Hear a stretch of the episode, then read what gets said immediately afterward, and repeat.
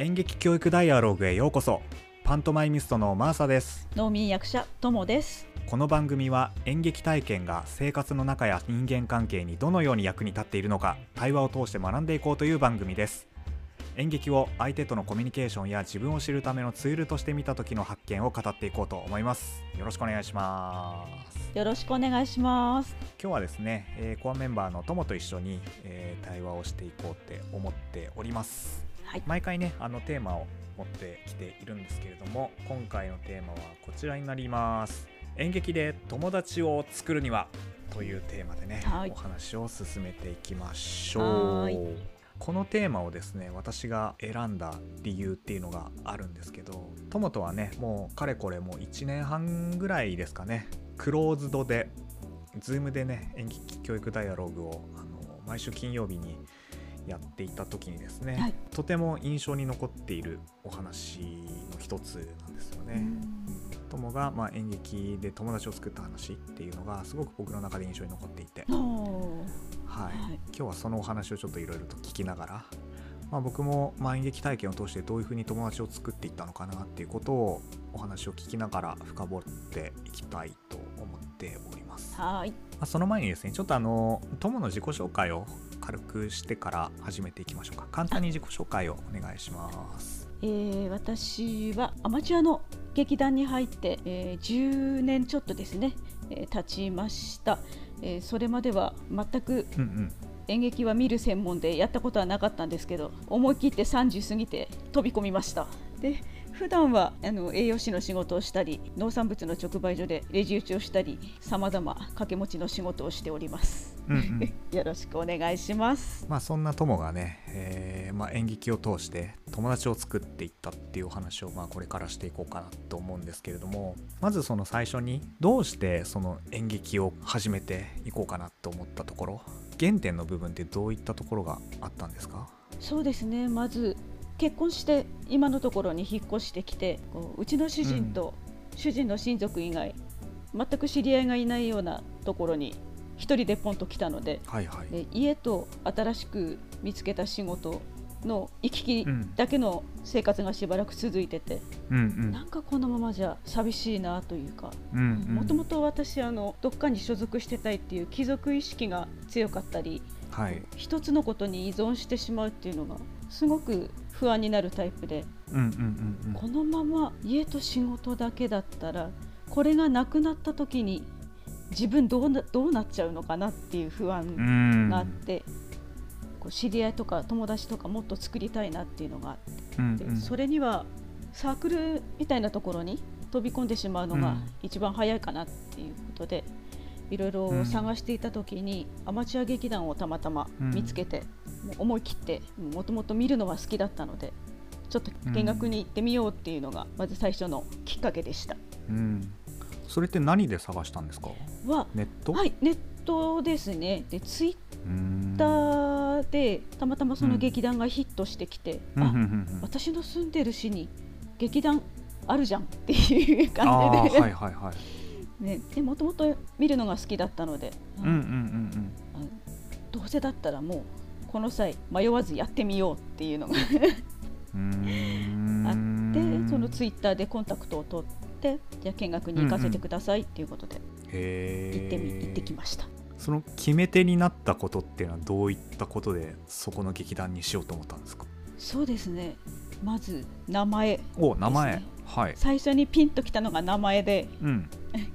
劇団ワイルドキャッツっていうんですけれどもはいはい。もともと私猫がすごい好きで。なるほど。それ決め手になりますね確かに。最初のあの第一印象がそこでした、へえあ猫だっていうのが。なるほど。あとはこう実際見学に行ってみてうん。すごくこう親戚同士のようなアットホームな雰囲気で、うんうん。うん、そこが妙に落ち着いて、うんうん。うんあここだったら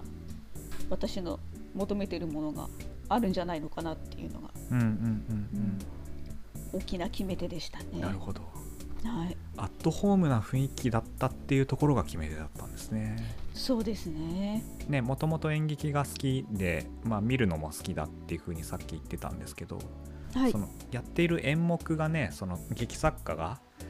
あの、はい。好きで、まあ、それを上演しているから、まあ、そこの劇団に入りたいとか、まあ、なんか演出家の人のやっている作品の傾向が好きだから入りたいみたいな人とかもいると思うんですけどあはい。アットホームなところだったから入ったっていうのってなんか面白いなっていうふうに話を聞いて思ったんですね。あはい。それはあれなんですかね。その友の中でそそういうのなんかすごく大事にしていたんですかね。そうですね。やはりこう安心できる場所が欲しいというか、自分を飾らずに出せる場所が欲しいっていうのが強かったですね。そういう気持ちが一番。うん僕はそういう視点でその、まあ、劇団を探したことがこれまでなかったのではいなんかすごく面白いなと思って話を聞いてたんですけどなんかこの演劇教育っていう視点で言うとなんかそういう風な視点でこう劇団を探すとかもう劇団に所属をして自分らしさをこう見つけていくっていうお話ってめちゃめちゃ皆さんなんか興味持って聞いてくれるんじゃないかなというふうに思ってるんですね。はいでまあ実際にねそこの劇団に入りましたと。で入って、どういうこう変化が生まれていったんですかね？そうですね。こう稽古とかどんどん重ねていくと、感情表現の方あのやり方仕方とか、と自己開示の仕方っうんうん。ていうのがだんだんだんだん身についてきてうん。うんでそこで自分をそのまんまストレートに出すことがうん。できるようにどんどんなってきたってうんうんいうのがうんうんうん。一番大きな変化だったと思いうんうんうます。ん逆に言えば劇団に入る前はそんなにこう自分をストレートに表現することがあんまりできなかったってことだったんですかね。そうですねあまり自分を強く出す方ではなかったので、演劇を始めてやっとストレートに自分の感情を表現できるようになってきたっていうのはあります。うんそこもなんかすごいあの興味深いところなんですけどなんでそういうことがねその自分を開示できるようになってきたっていうふうに思いますか、そうですね。稽古の中でうん。ジェスチャーゲームジェジェスチャー伝はいはい。言ゲームっていうのがあって、うん。あの言葉を話さずにジェスチャーだけでこう相手にものを伝えるとかっていうのがあってそこでどうやったら相手に伝わるんだろうっていうのをすごく意識して考えるようになるんですけども。はいはい。それをやっていくうちにあこういう時はこういう表現をすればいいんだとかこういうのがだんだん自分の中で理解できてきてうんうん。話す時もあこういう表現こういう言葉を選べばもっと伝わるっていうのがだんだんだんだん少しずつ分かるようになってきて、うんうんうんそれに伴ってどんどん自分の今の感情を素直に出せるようになってきて、うんうん。それまでは多分それまでは今も、ね、言語化はちょっと得意ではないですけどうんうんも、うん。今以上に苦手だったので言語化することが、うんうん言葉に詰まったり言いたいことを言えなかったりっていうのがとても多かったのでうん。演劇でそういう傾向をすることによって自分の感情を本当に自分の思ったまま素直に表現することができるうん。ようになったっていうのはありますね。そっか。その自分のコミュニケーションのスタイルっていうものを、まあ、演劇の稽古を通して何度も何度も、まあ、反復練習じゃないですけどしてそこでこういうふうにやったら伝わるんだなっていうことが、まあ、だんだん自分の中で理解が深まっていったっていうことなんですかねそれってね。そうですね。ああなるほどな普通にねあの演出家であったりあとまあ相手役からもねなんかそれじゃあまあ伝わんないよとかそういうふうに見えないよとか、うんあともっと大きく表現してとかっていうふうにまあ指摘されますもんね。そうなんですね。いや、うん始めたばっかりの時って動きとかとても小さくってうんうん話す声も抑揚がないというかこうセリフを棒読みみたいうんうんうんうんうん。な感じで感情が全然入ってないっていう感じだったんですけど、うんうん。こう指摘を受けてどんどんどんどん改善していくうちに自分の私生活でもそれができるようになってきて。ああ素晴らしい。そうかそれいいですね。そういう現象って面白いですよね。なんか演劇ってすごい限られた時間の中でやってるわけじゃないですか、結局、はいねその生活の中でも仕事と家庭以外の時間の中でごく限られた時間の中でやってるにもかかわらずそれがだんだん染み出してきて、まあ、仕事だったり生活にも影響を与えていくっていうのって面白いですよね。ね面白いですよね。うん、今では初めて会った人とちょっと23分話して、うん、実は演劇やってるんですって言うとあやっぱりっていう言葉が返ってくることがあるので、うん、なるほど。そのやっぱりの意図って何なんでしょうね。うん、やっぱりそっちの人ねっていう。あ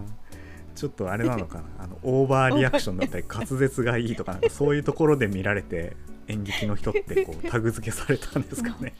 もうそういうあの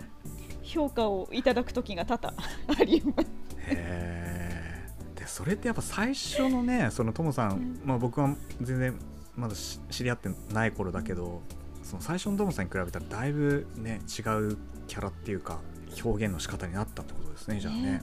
多分演劇始める前と本当に別人のようだと思います。ああそうなんだ。うん、まあそんなそのともさんがこうだんだんその自己開示ができるようになってきて、はい、まあその自分をこう表現しやすくなってきたっていう中でまあなんかこう友達ができるようになっていったっていう風な流れだと思うんですけど、はい、演劇をやっている中でどういう瞬間になんかこうあ友達になれたなっていう風に思ったんですかね？なんかいろいろあるじゃないですか。その演劇ねその、まあ、最初本読みから始まって、はい、で立ち稽古していろいろ衣装付きの稽古して、まあ、最後本番やって、まあ、本番前にまあ芸ネやったりとか、まあ、仕込みとかいろいろやったりとかっていろいろ演劇の舞台立つまでの工程があると思うんですけど、はい、その初めてのそのワイルドキャッツの劇団に入ってから、はい、まあ、どこら辺でこうなんかあ友達できたなっていうふうに思ったのかなと思って。それは舞台の稽古をしていて本番に向けて稽古をしていて、うん、お互いの演技に対して意見を言えるようになった時ですかね。おおはいはいはいなるほど、うん、私はこうしてもらった方がやりやすい。相手も自分は私にこうしてもらった方がやりやすい、うん、ここは違うんじゃない、うん、私はこう思うんだけどっていうようなこやり取りをできるようになった時に、うん、あこんなに本音で言える人がいるんだっていうのがあったのでそこであこういうのが友達なのかなって感じましたね。それ面白いですね。なんか稽古帰りになんかこうアイス食べに行こうよとか、うん、なんかご飯食べに行こうよっていうことじゃなくて、ねはい、その演劇を通して結構ガチで語り合った時にあ友達できたなって思えるっていいですね。なんかね。ね